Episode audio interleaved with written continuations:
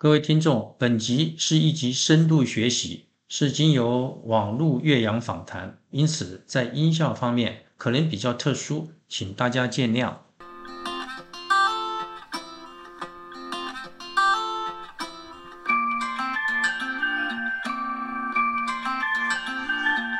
Hello，各位听众，大家好，欢迎收听经贸万花筒，我是朱贝贝。本节目将就国际经贸谈判心得、世界主要经贸议题、海外投资经验、进出口市场的拓销，邀约驻外经贸商务官员、海外台商、学者专家一起与我们聊聊。各位听众，我们大家都知道，在瑞士日内瓦的世界贸易组织哈 WTO 是国际经贸秩序啊最主要的制定机构。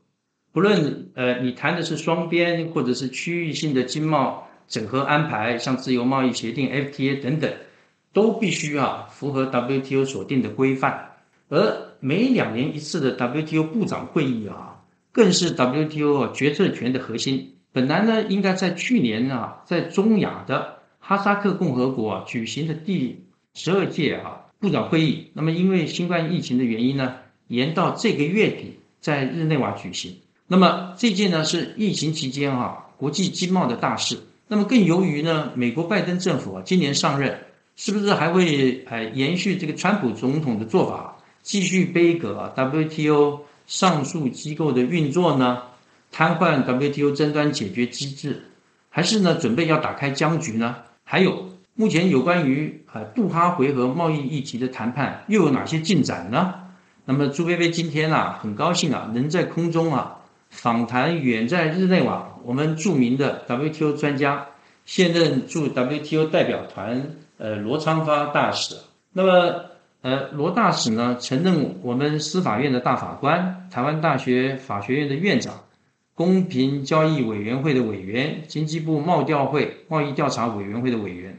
呃，我们加入 Get WTO 的法律顾问，协助政府部门呢参与入会谈判。以及很多 FTA 的谈判，是我们政府啊非常重要的咨询对象，是国际贸易法领域的权威啊。罗教授著作等身呐。那么记得朱贝贝当年呐，在日内瓦呃我们的 WTO 代表团服务的时候啊，大陆代表团呃人员曾经啊对我说啊，呃他们说我们在学校读国际贸易法的时候啊，都是读这个罗教授的著作。罗大使呢也曾经啊。数次啊受邀担任 WTO 争端解决小组的成员 panelist，WTO 秘书处呢对当时罗教授的法律见解啊以及这个认真的工作态度啊呃给予高度的评价。因此呢，朱贝贝说我们罗大使呢是专家中的专家哈，一点也不为过的。呃，罗大使您好，那么请您与我们这个听众问候。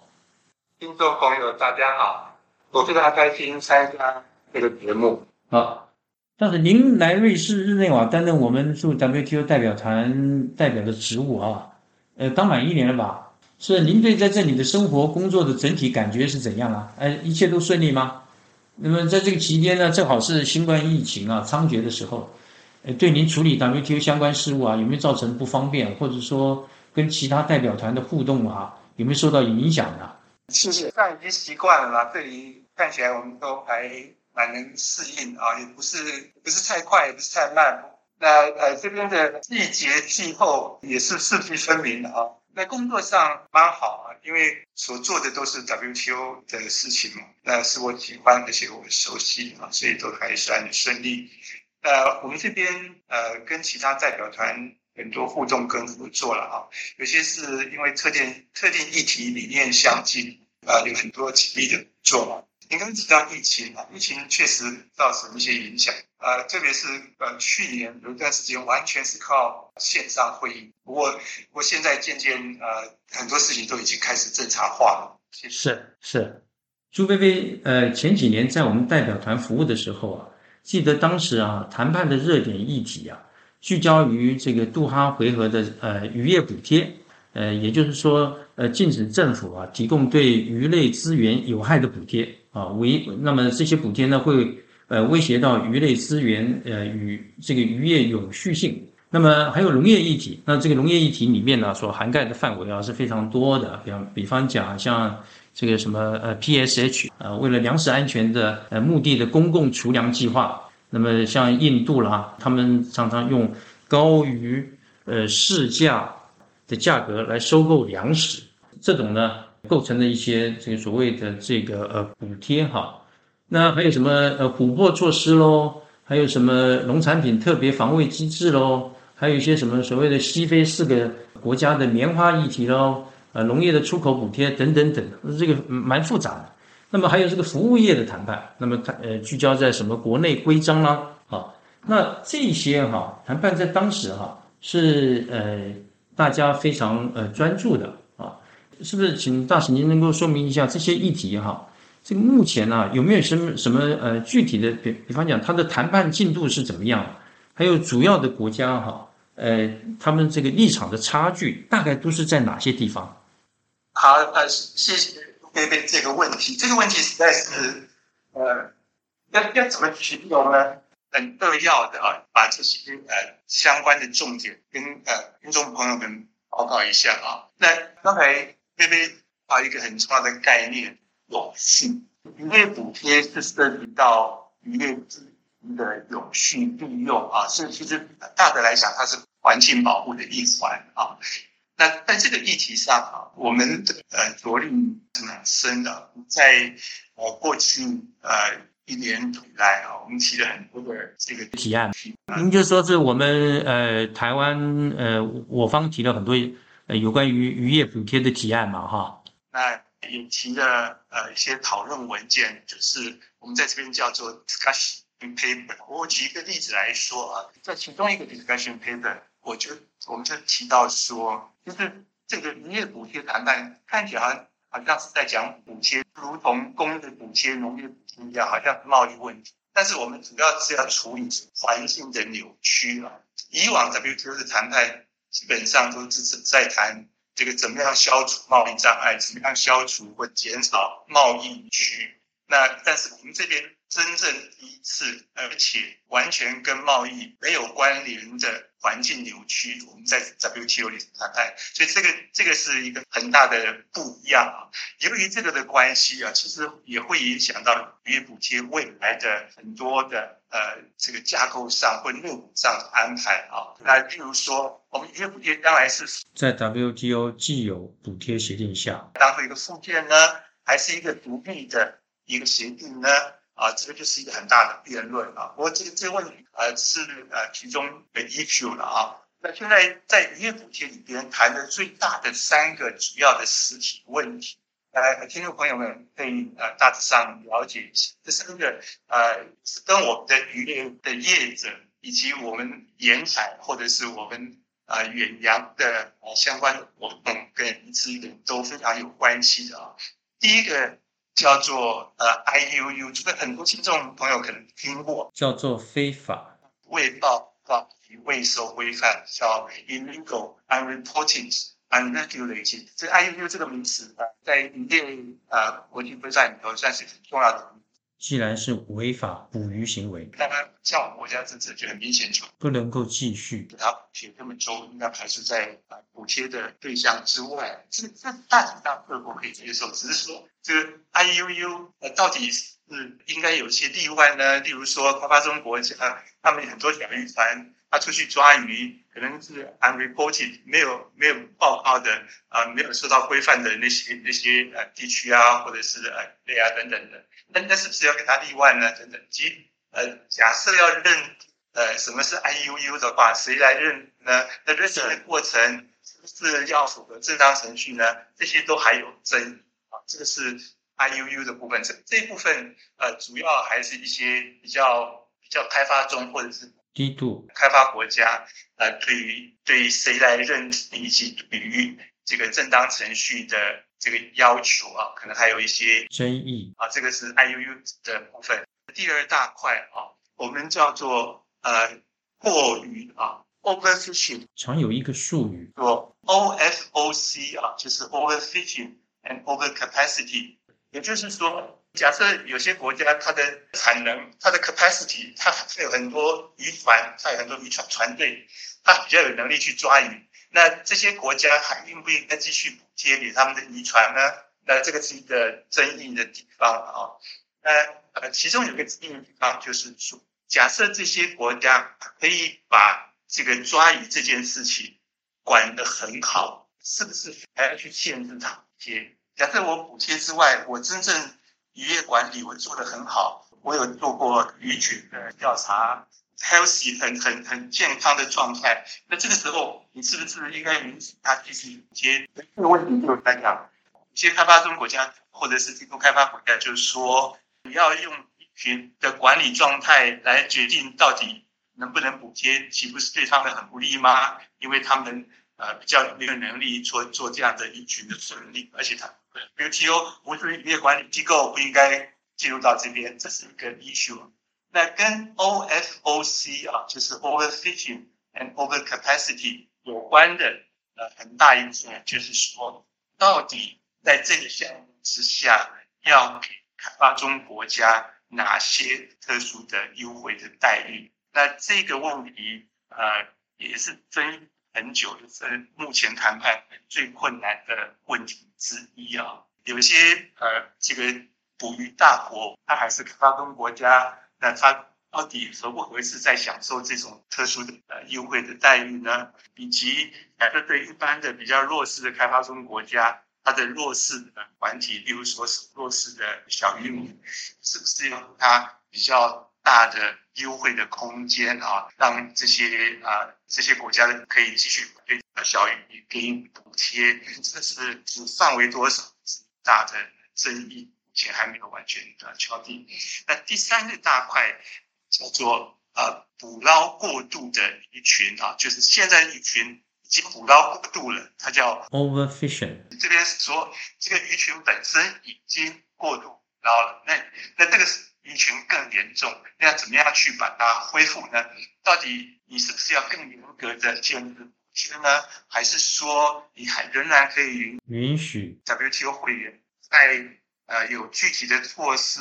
可以维持，或者是呃 restore 重新把群把它建立起来的措施之下，可以给予补贴？所以在这个渔业补贴这个领域头。主要的三个实体的争议在这边了，那其他当然很有一些呃程序上或是呃结构上的争议啊。那现在因为呃时间已经很很迫近，只剩下一个多月啊，这个呃大家就集中在这个三个议题上。目前这个争议还没有完全呃解决啊，是呃呃最后的阶段，希望看看呃能不能有些呃突破。是啊。第二个要的问题就是农业议题。农业议题，当然，呃，你刚刚提到的问题都非常的复杂啊。但是对对这次谈判，呃，理解这次谈判来讲，变得单纯很多，因为结论就是大概不太会有什么争也就是，呃，这次部长会议就农业谈判大概不会有什么成果了。农业主要的生产跟出口国当然是希望越开放越好，那境内支持越少越好，那大家可以公平竞争。那有些国家说我已经本来就让了很多了，我没办法再让；有些国家说我有政治上的敏感度，根根本不可能让。那这是到刚才讲的棉花。那有些有几个非洲国家说那个他的这个呃农民，对他的老百姓关系非常重大，所以我必须要有呃有一个方案，希望其他的棉花生产国，特别是特别是呃已开发国家。对棉花的补贴应该减少一点，让他们这些国家的棉花，让这些非洲啊这几个国家的棉棉花可以啊在国际上啊更好的啊这个竞争的机会。对啊，呃，尤其像美国政府啊，给他们的棉花农民啊有大量的补贴，因此呢，美国的这个棉花出口呢就很有竞争力，那么使得非洲国家的棉花呢在国际市场上呢失去了很多的机会。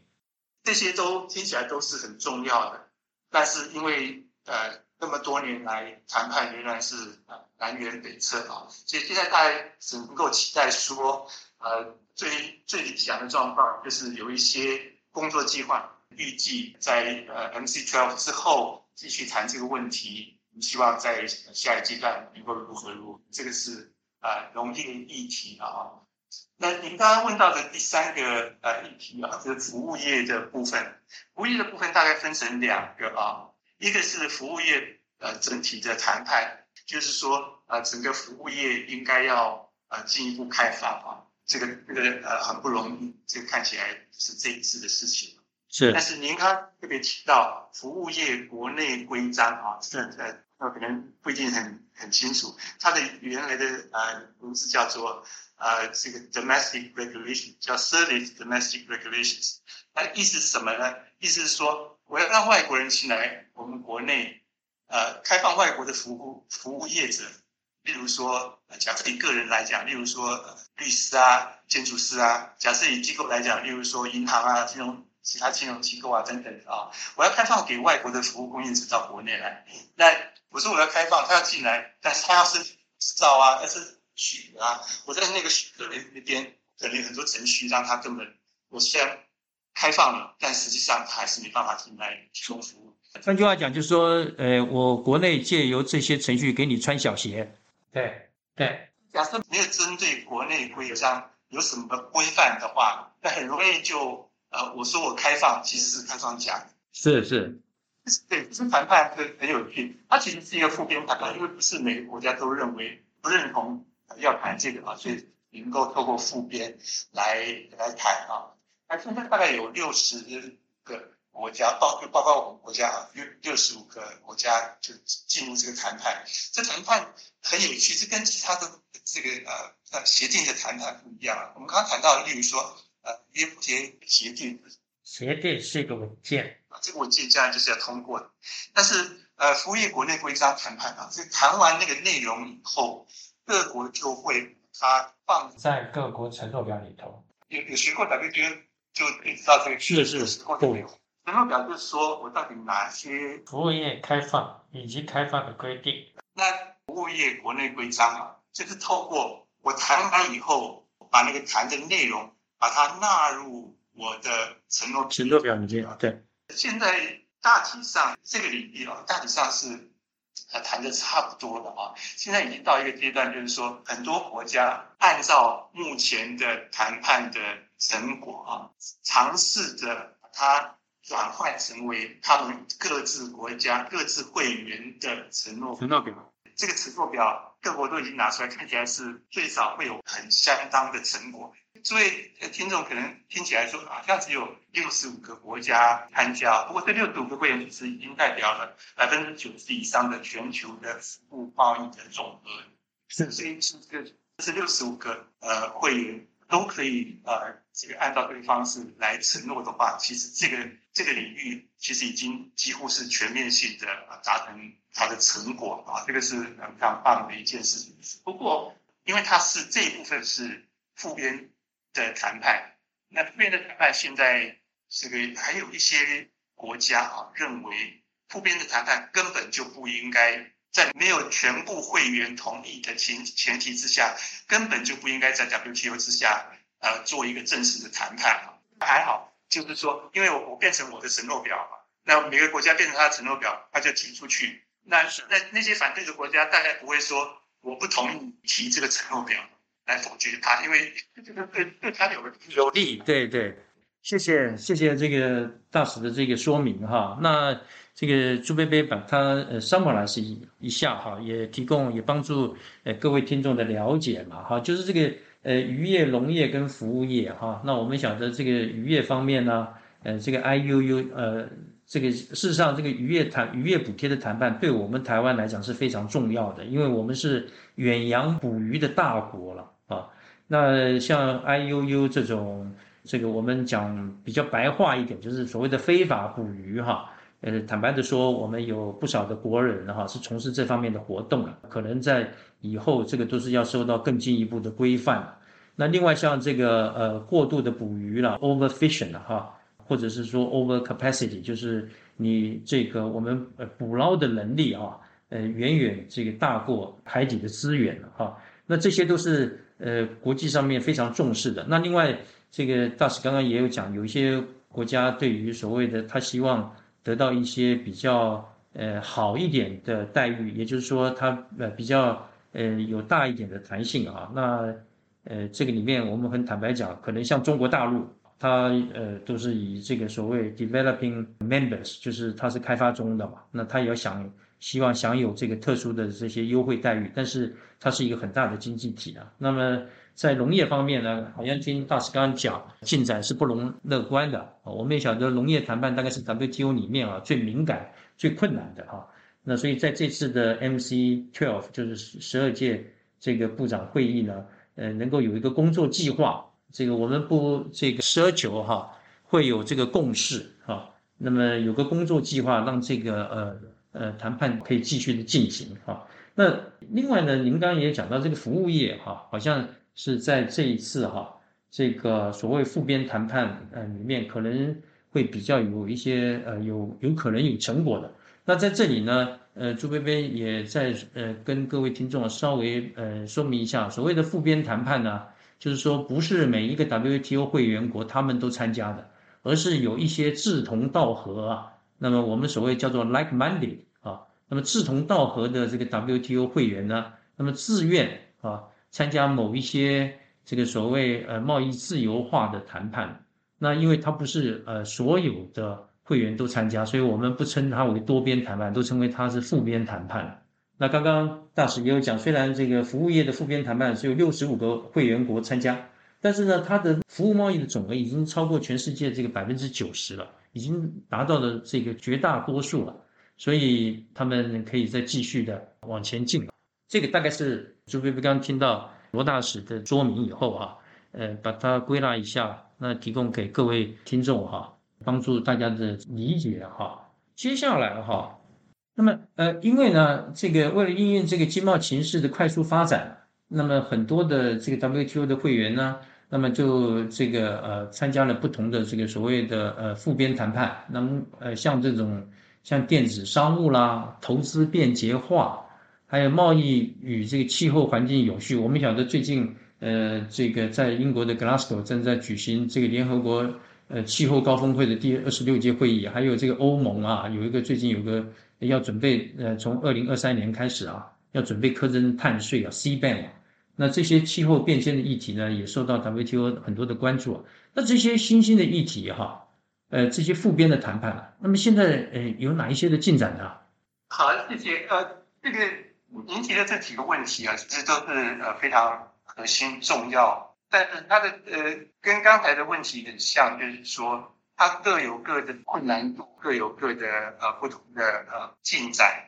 我们先看电子商务，它是复边谈判啊，现在大概有八十几个国家，八十六个 WTO 会员也涵盖了全球百分之九十的。哦，所以这个涵盖面非常具有代表性的啊。是。那电子商务可能这个听众朋友会呃以为说啊，其实就是呃在网络上买东西如此而已。其实现在讨论的电子商涵盖的非常的广。所以假设听一下下面念的这些议题，所以可以想见啊，它涵盖的其实几乎呃在电子上所有的交易，它整都会。被涵盖在里头，例如说，呃，电子签章、电子电呃线上的消费者保护、呃，开放这种资料、呃，电子合约、呃，透明化、电子交易结构、电子发票、无纸化贸易、呃，网络安全、原始法、呃，市场进入，所以可以看见这个范围大的不得了。这范围呃这么大，要进入这个谈判，技术门槛非常的高，去参与谈判。他对议题从了解开始，然后从确认他们国内现在做法到底做得到做不到，然后再回馈回来说他们的谈判历程会如何，特别是这种呃这种这些领域各国在立法上先进的程度啊，呃可能都呃会有很大很大的差距。那另一方面就是说，这些议题有些会涉及到敏感性，例如说涉及到网络的资料。提供的时候，那这时候有些国家会认为很敏感啊，到底应不应该去管它，或者是开放？又例如说，呃，这个原始码哦，原始码这个，假设从从呃业绩角度来看，假设一个国家可以要求你把原始码不提供出来，你假设是一个叶子，对你来讲是一个很大的压力，那原子码到底被规范到什么程度？这个也是一个很大的争议。又例如说，我们在到底是谈这个呃这些规范，还是包括市场进入？也就是说，我到底要不要承诺在这个谈判架构下，我要不要承诺开放当务相关的市场？这个 market access 进入的问题，常常都是非常非常敏感的。那所以谈判呃又复杂又进度又不能快，可是目前为止呃这个有一些题目已经有相当的进展，但是由于刚才讲的复杂性，它涵盖广的关系，所以这一次的 S twelve 大概只能够呃有一些小的成果，就预计可能还要好几年才能够把这些事情谈完了。我跟同事在讨论说，哎，假设我们用百分比来看的话。这次 MC12 到底把这些议题谈了多少百分比呢？你想一想，看算来算去，可能百分之十，也许百分之二十。你可以想象说，花了那么大的力气，那么多的事情，那还有很多地方还没有啊，能够真正解决啊。这个是啊，电子商务。不过听起来这个电子商务哈，呃，就是以朱薇薇的这个观点哈，呃，觉得应该是蛮有进展的，因为。大家都晓得，像刚刚大婶您提到这些的呃这些 issue，什么原始码的公开了，或者说呃这个呃个人资料的保护了，这些这些都是非常技术性、非常复杂的。你你再加上各国的国内的规范哈，可能都呃有一些都牵涉到，他们都认为是牵涉到国家安全嘛。然后再加上这个还有这个市场的进入啊，这个 market access。那这些哈，如果能够有在这次的这个会谈里面哈，有这些的进展，那么从朱薇薇的角度来看啊，已经是非常不错的了。您您刚刚提到的那个呃第三个问题就是投资便捷，是呃看起来好像没什么大不了的，就是把它做得更方便一点，不是就这样嘛啊？但是投资便捷有几个几个重要的含义啊，第一个含义就是说，其实 WTO 呃本来是管贸易。那管贸易偶尔会管到投资，例如说我们怎么提有一个与贸易有关的投资协定啊，那个那个看起来好像不是那么那么了不起，那么大的呃规范啊。那另外一个就是服务贸易协定，服务贸易协定说我管的是服务贸易，但是服务贸易协定其实有管到部分的资，因为你外国的服务业者，比如说外国的银行到我这边来设分行，那设分行从传统的角度来看，这个是一个。外人投资，但是从服务贸易协定的角度来看，它其实是贸易的一种模式。那所以我说 WTO 其实没有全面性的管道投资，而投资便捷化，它是啊算是比较大范围的去管道投资啊，这是一个呃很有趣的一点啊，诸位可以啊把它放在呃心上。那另外投资便捷化目前的进度就是已经有相当的章节啊。已经有相当的呃稳定的版本，也就是说，它的进度算是很快的。是有一次我几个大使们在在呃聊天的时候，我就提到说，在所有的谈判里头，投资便捷谈判其实是呃气氛最好。到底是主席的关系呢，还是议题性质的关系？我说最核心的问题当然是议题的性质啊。因为注意看到投资便捷，他只讲把程序弄好一点，弄方便一点。它其实不是讲市场开放，不是讲是。是市场开放，所以就变成大家心理上就不是说，哎，我要一定要让我签的这个协定，一定要让外国的投资者进来我这边投资，嗯，要不要让他进来？你还是可以决定你的啊进来的条件啊，进来是。这个相关的啊门槛等等啊，所以投资便捷不涉及投资的市场开放，所以它的敏感性比较低了。但是它也会涉及到比较先进的议题啊，例如说，呃，这个它会谈到一些反贪啊，便捷这个协定当然会有一个反贪腐的呃条文。这个题目呢，呃，除了它的进度很值得大家注意之外，它有一个呃很重要的一个问题点，就是它跟其他的既有的双边投资协定的关系如何？对对对，嗯。多位听众朋友一定知道啊，很多的投资协定都有最惠国待遇原则。是。那因为有最惠国待遇的原则的关系，所以，例如说，我跟你的投资协定，呃，里边的给相互给予的优惠，可能会因为跟另外一个第三国的投资协定，因为有最惠国待遇的关系，会变成我们谈的成果那边会接收，因为那边的最后一个待遇会说彼此在别的地方给任何其他国家的啊投资者什么样的优惠的待遇，都要用给你我，那所以就会变成透过最后一个待遇啊，在其他协定、加投资协定的优惠。或者是市场场开放的承诺等等，或是投资者保护这些呃待遇，把它透过最后一个待遇条款叫做 M F，把它引过去。那